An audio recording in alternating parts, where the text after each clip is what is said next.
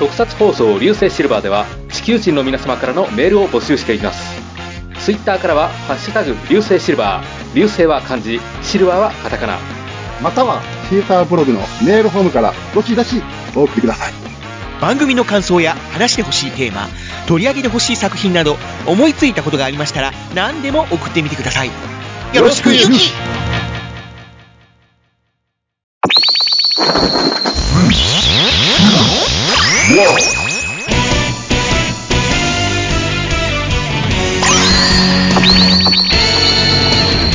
特撮放送流星。シルバー。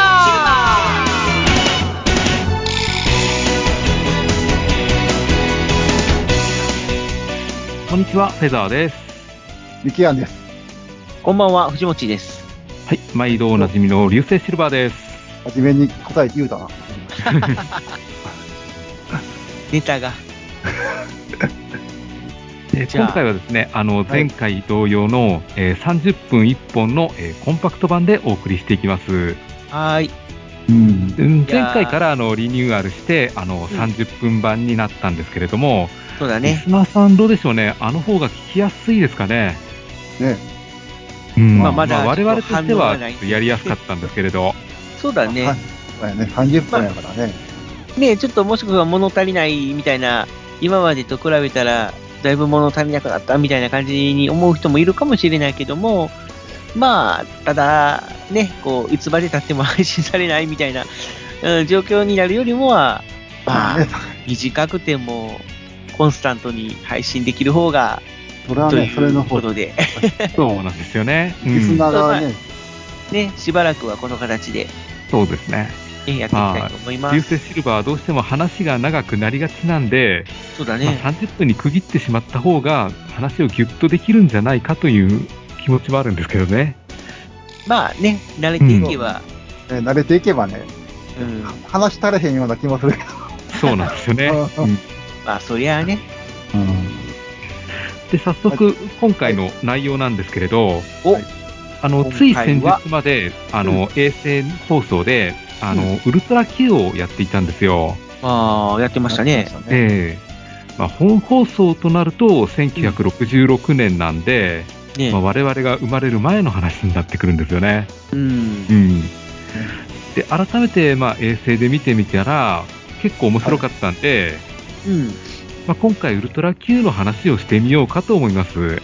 それは、あの、こうカラー版とか、4K。OG 版とかじゃなくて、もう昔の 4K 版やった？ら、4K 版やった。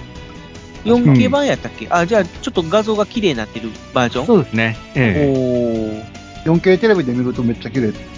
うん、みたいですけどね。まあええ、残念ながらうちのテレビは普通のテレビだったんで、俺とこも普通やけど、うんまあ普通でも十分綺麗よね。うん。うーん。まあまあ、でも画質云々よりも話の内容ですよね。うんまあうんそれはね、それはまあそうなんやけど。まあウルトラ Q は外れなし。まあ、そうですね。大体面白かったよね。うん。まあ、ということでウルトラ Q っていう作品は、えどういう作品かというのを、まあ、簡単に説明、概要説明した方がいいかな？えあ、説明します？どうだろうか？そこを迷ってるとまた時間かかっちゃうんですよね。まあ一応、もしかしたらウルトラ Q 知らないっていう人もいるかもしれないんで、えちょっと軽くじゃあ説明しようか。えはい、お願いします。と俺が？あはい。とりあえず、その、ウルトラマンシリーズあるよね。えウルトラマンとかウルトラセブンとかね。えうん。うん、そのウルトラマンシリーズよりも前に放送されていたテレビドラマシリーズで、これにはヒーローは登場しないんだよね。いわゆる変身ヒーローは登場せずに、まあ昔の怪獣映画うん。みたいに怪獣と人間の、まあ、関わりというか、まあ、現実世界にもし怪獣が現れたらどうなるかとか、もしくはその怪獣にまつわるちょっとファンタスティックな、えードラマっていうのかな、SF 的なドラマが展開されるという感じで、まあ言ったら、怪獣映画をテレビで見れるっていうのが当時の最大の売りだったといううん。まあ、ドラマなんですけども、ただまあ、全体的にまあ怪獣主体ではなくて、あくまでも SF ドラマという、まあ、趣があって、まあ、怪獣とかは一切登場しないという回もあるんですよね。うん。なんと、なんていうかな、その不思議なお話っていう、おは、あの、回もあるという。で、そうですね。そういう作品が、その、1966年うん。にテレビで放送されてたという技術、なんていうのか、事実。うん。なんかすごいよね。そうですよね。日本では初めてちゃうかな。うん。あまあ、アメリカの、だから、トワイライトゾーンとか、あ、そうだねア。ウターリミッツとかうん。をまあ、その、え時の影響をすごく受けてる作品ではあるけども、まあ、その日本ならではの展開として、やっぱり怪獣とかね。怪獣とか出すのはもう日う本、ん。もうにザ・日本って感じするね。そうだね。で、しかも、子供騙しっていう感じじゃなくて、大人が見ても、十分耐えられる内容になってたっていうのが、うん。まあ、すごい、スブラヤエイジの力、うんすごいってことですかな。そうですね。だから映像はね、やっぱり古いというか、まあ、そのやっぱり当時を反映してる映像だし、うん。で、まあ、なんといっても白黒っていうのがね、まあもちろん今のそういうコンピューター技術でカラーになってる作品、まあ作品っていうかね、その映像もあるのはあるけども、あくまでも、もともとはその白黒のモノ、うんモノクロフィルムを、うんなんていうのかな、その科学的にカラーにしてるっていうだけだから、天然カラーではないっていううん。意味では、まあやっぱりこう、当時の白黒映像で見た方が雰囲気がより伝わるかなというはい。で、逆にそういう白黒だからこそ、なんかこう、リアルっていうかな、うん。そういう、例えば合成とかそういうのも、なんていうのか、あらが目立たないっていうかな。ああ、そうですねう。ん、そういうのがあるし、特にやっぱり、その夜のシーンとかが、より不気味に描かれてるっていううん。のもあるので、まあ、その辺は白黒なならではかなっていう。ねうん。これは言える。他になんかまあ、白黒作品はやっぱ白黒で見るのが一番やってことやね。ああ、そうかもしれないですね。あえて綺麗にしないで、うんそのまんま行った方が。まあそうだね。うん。じゃあ、そのウルトラ Q について語っていきましょうか。はい。はいじ。ゃあすいません。ちょっとこれだけ言わせていただきたいんですけれど、はい。えーこれから30分、あなたの耳はあなたの体を離れ、この不思議な時間の中に入っていくのです。ということで、えーウルトラ Q のことを話していきたいと思います。はーい。よろしくお願いします。今のナレーションはね、このウルトラ Q のオープニングで毎回語られるセリフっていう感じだよね。そうですね。このセリフから話がスタートするみたいな。うん。なんかこのセリフが入ると、あ、ウルトラ Q 始まったなっていう気がしますね。そうだね、このセリフと同時にこの、あの、独特のテーマソング。うん。でんでんでんでんでんでんでんでんでんでんでんでんでんでんでんでんでんでんっていうね。バックに流してる、な流してる。流したいあいや、あれ単調なんですけど、すごく耳に残りますね。そうだねう。ん。はい、このウルトラ Q 企画段階では、え WOO と書いて、ウーっていうタイトルで。最。初は企画が進められていて、えその時は、不定形宇宙生物、ウーっていう、まあ、なんていうのかな、不定形宇宙生物だから、まあ言ったら、アメ、アメーバじゃないや、なんだろえバチルスのような感じバチルスとか、うん。うーん、あんな感じの、あの、なんだろう、あーあの、うん、なんだっけ？な、名前が出てこない。ドラクエで一番弱い、あ、スライムですか？あ、スライム、スライム、みたいな。え宇宙生物が活躍するっていうドラマにな、あの、とっていう企画で進められてたんだけども、ええ。まあさすがにちょっとそれではなんだかなということで、うん。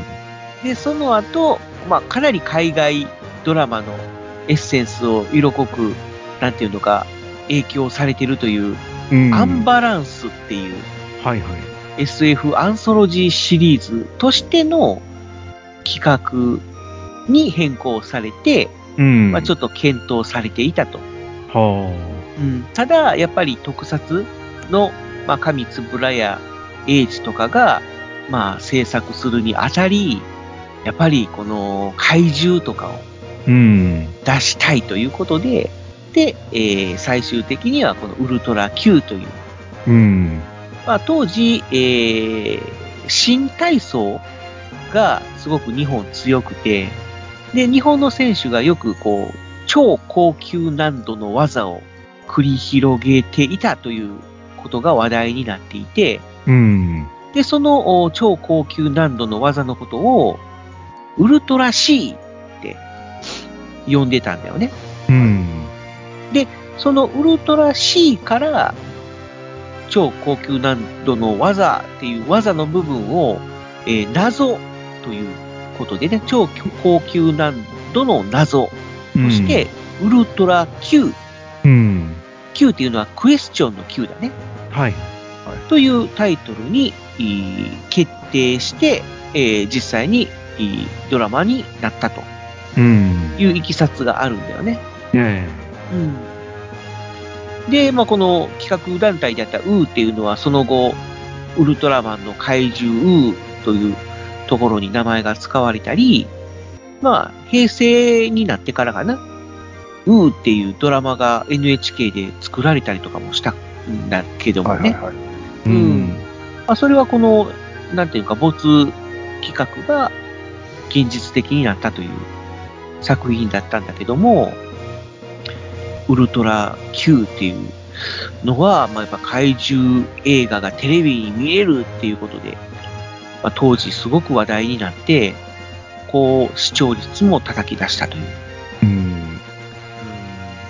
あじゃあ当時はかなり人気あったんですね。そうだね。ただ、えー、全、えー8割。28話うん。という、まあ、約半年間ちょっとで、まあ、終了したという。なんでそんなに人気番組なのに、そんなに2クールちょいで終わっちゃったかというと、うん。まあ、この制作費がうん。相当高かったと。ほう。で、それがやっぱり制作を圧迫してしまってというか、まあ、まあ、こんな価格でちょっと1年間は続けられないということで、うん。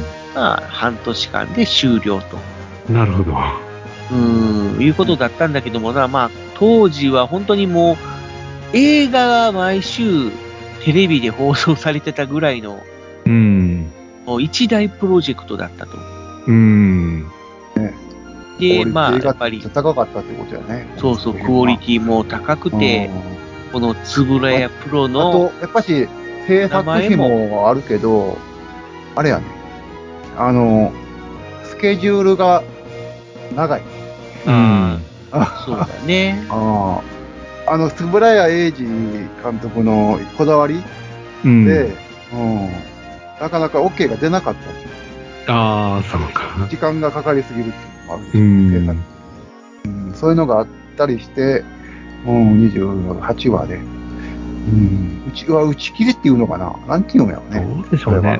いや、でも、あのクオリティの話をよく28夜も続けられたっていうのもまあすごいですよ。逆にね、うん。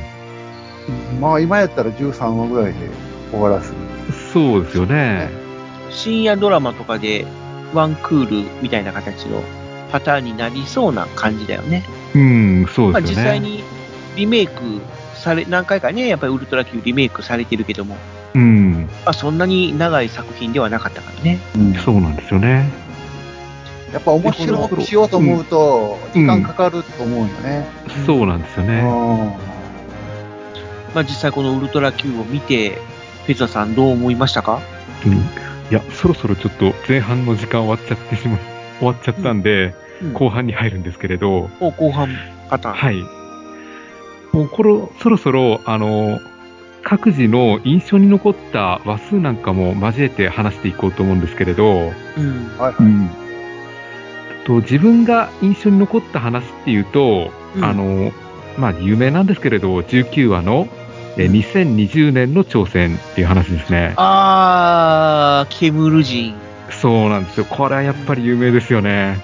あの、見えない未確認飛行物体が飛んできて、うん。で、ジェット機が偵察に行くんですけれど、うんた。だそのジェット機が見えない何かにぶつかって消滅すると。うん。ただ何分何も見えないんで、最初誰も信じてくれないんですよね。うん。で、はいそしたら今度突然人が消えるっていう事件が次々と起き始めて、うん。まあ、高飛び込みの途中とか、はいゴーカートに乗ってる人とかはい、そういう人がどんどんどんどん消えてって、これは何かおかしなことが起きてるっていうことで、あの、レギュラーのゆりちゃんが事件を追っかけ始めるんですけれど、まあ、その追っかけてる途中で変な液体が見つかるんですよね。うん。ただ、それらしい手がかりが見つからないっていうところで、そなんか、煙人が現れたっていう流れなんですけれど。うん。あのね、うんこの煙人の話で、え一番印象に残ってるのは、あの、佐原健治の耳が動くと。えそうそうそう。あれもなんか、特撮なのかなって思うんですけど、ああれ自力でやったんですか？はい、佐原さん、あの、あれ得意やんって。うんあ、そうなんですか？うん あのシーンすごい印象に残る。うん。あれはなんか独特な怪奇ムードだし、煙人のデザインも不気味だし、であのね、し白黒であれ、あの煙人怖いね。怖いですよね。多分子供怖かったと思う。そうそうそう。あと、走っていく煙人って変な走り方するじゃないですか。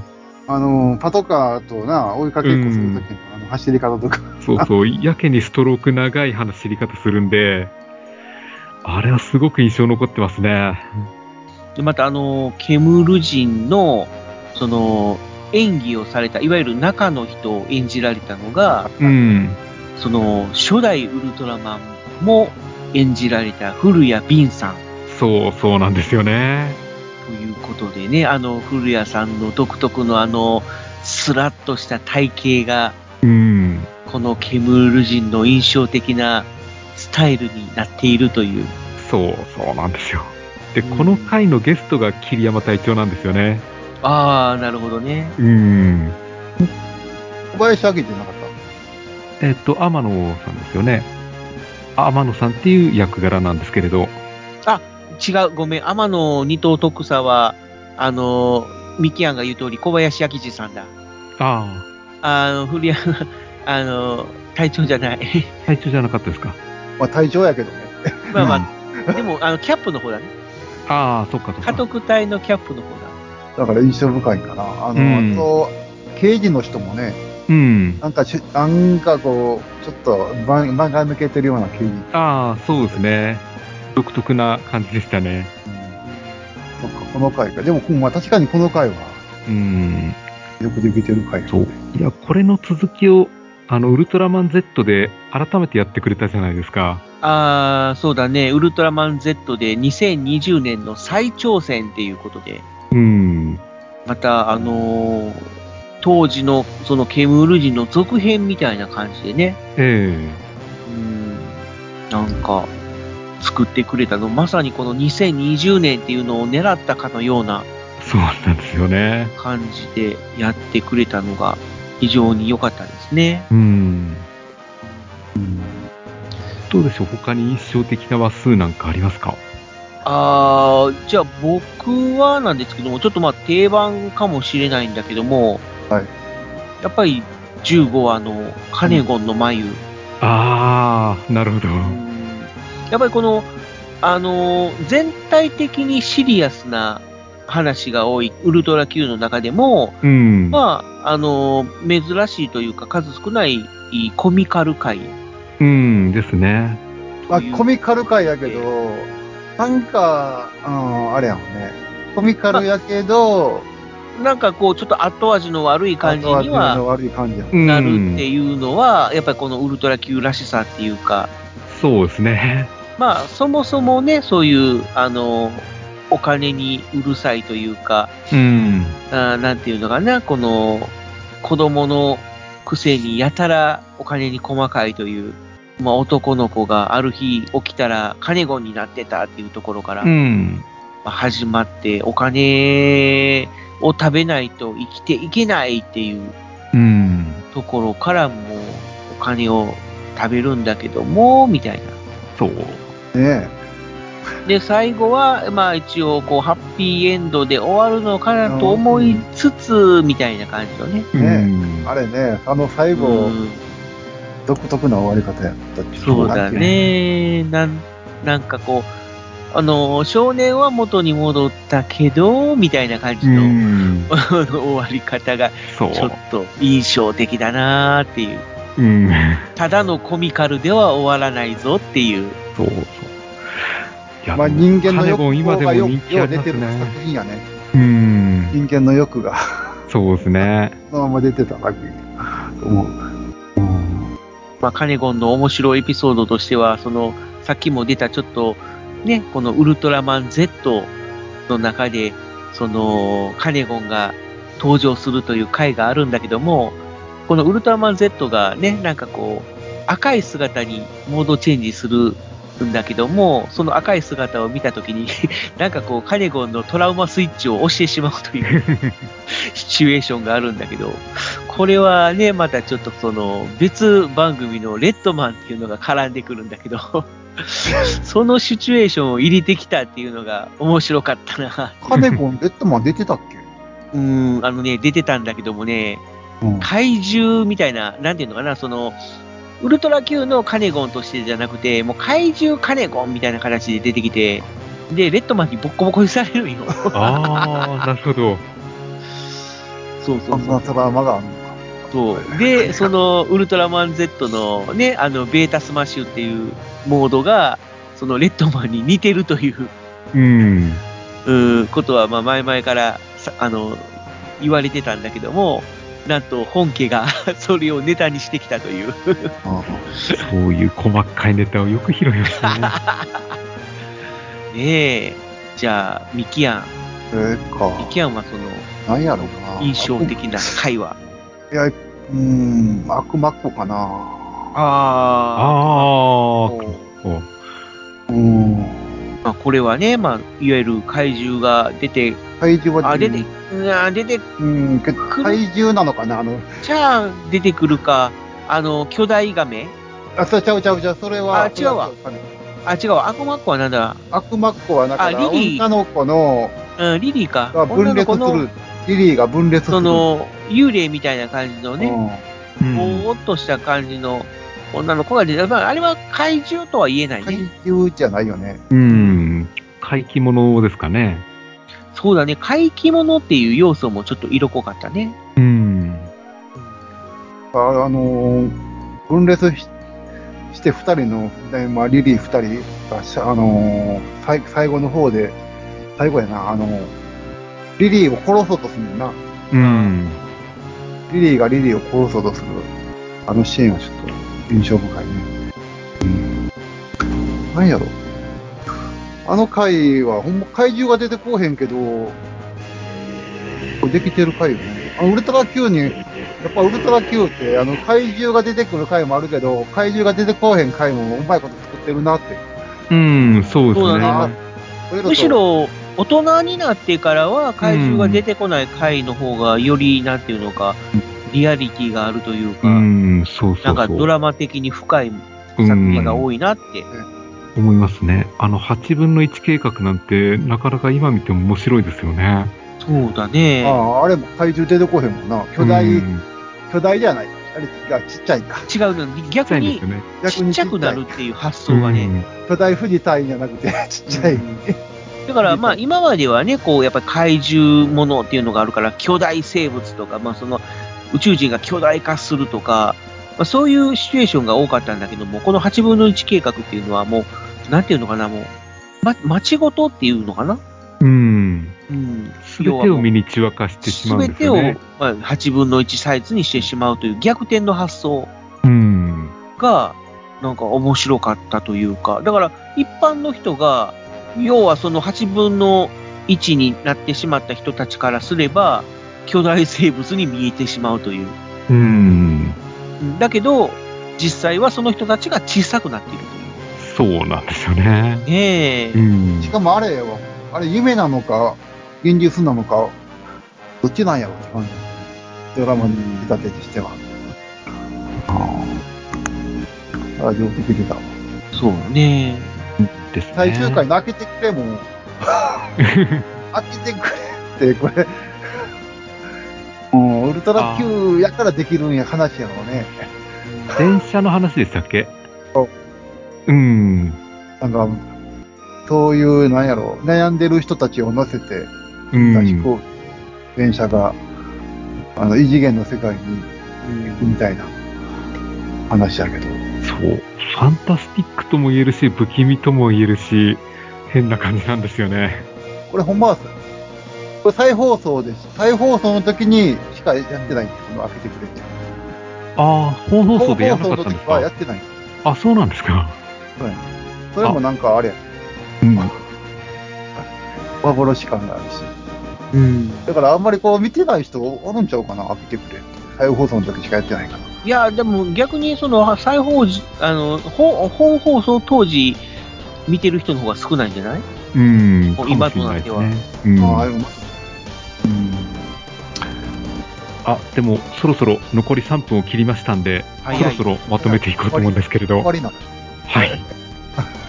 いやー、30分なんてこんなもんですよ。まあ、とにかくね、この、ウルトラマンを、まあ、知ってる人で、まあ、もしこのウルトラ Q っていうのを見たことがないという方がいれば、まあ、ちょっとこのウルトラマンシリーズの前身作品ということで、まあ、ちょっと見てもらいたいなっていうのはありますね。うん、そうなんですよね。まあ、ヒーローが出てこうへんからね、なんかちょ,、うんちょっと退屈で、うん、見えへんわっていう人結構おると思うよね、でもこの作品。うん。まあ、俺も子供の頃は正直、えー、怪獣出てこないの？みたいな感いや、じで。怪獣は出てきます。いやじゃなくて、その、そういうヒーローが、ああ、そうか、ヒーローが出てこないの？っていう、はいうん、感じでちょっと、まあ、見なかったこともあったんだけども、うん。やっぱりいろいろとね、大人になって、そう。改めて見てみるとだ、よね、ウルトラ Q うんって大人になってみ、大人になってこそ見て、見るもんしたし作品かもしれへん。ああ、そうかもしれないですね。うん。じゃあまあ、ね、よかったら、このラジオを聞いて、もし興味持っていただけたなら、ぜひ、ウルトラ Q を見てください。今やったら、普通に動画サイトとかでも見れるんだよねも出て。るしね。うん、ですね。まあ、CS、BS でも今放送やってないけど、また再放送するだろうし。うん。うん。まあ、昔ほど見られへん作品ではない。よかったらじっくりとまた。特に今はね、こう、やっぱり映像が綺麗になって、まあ、ブルーレイでも出てるんですね。うんうん。見やすくなってるので、はい。ね。じゃあ、そろそろ締めていこうと思います。はい。はい、えー番組へのご意見、ご感想ありましたら、ハッシュタグ、流星シルバーまでお寄せください。はい。えーここまでお相手しましたのは、えー私、フェザーノートと、キアンと、藤もっちーでした。はい、ありがとうございました。ありがとうございました。ドドンパシーで、名は戻ってきましたか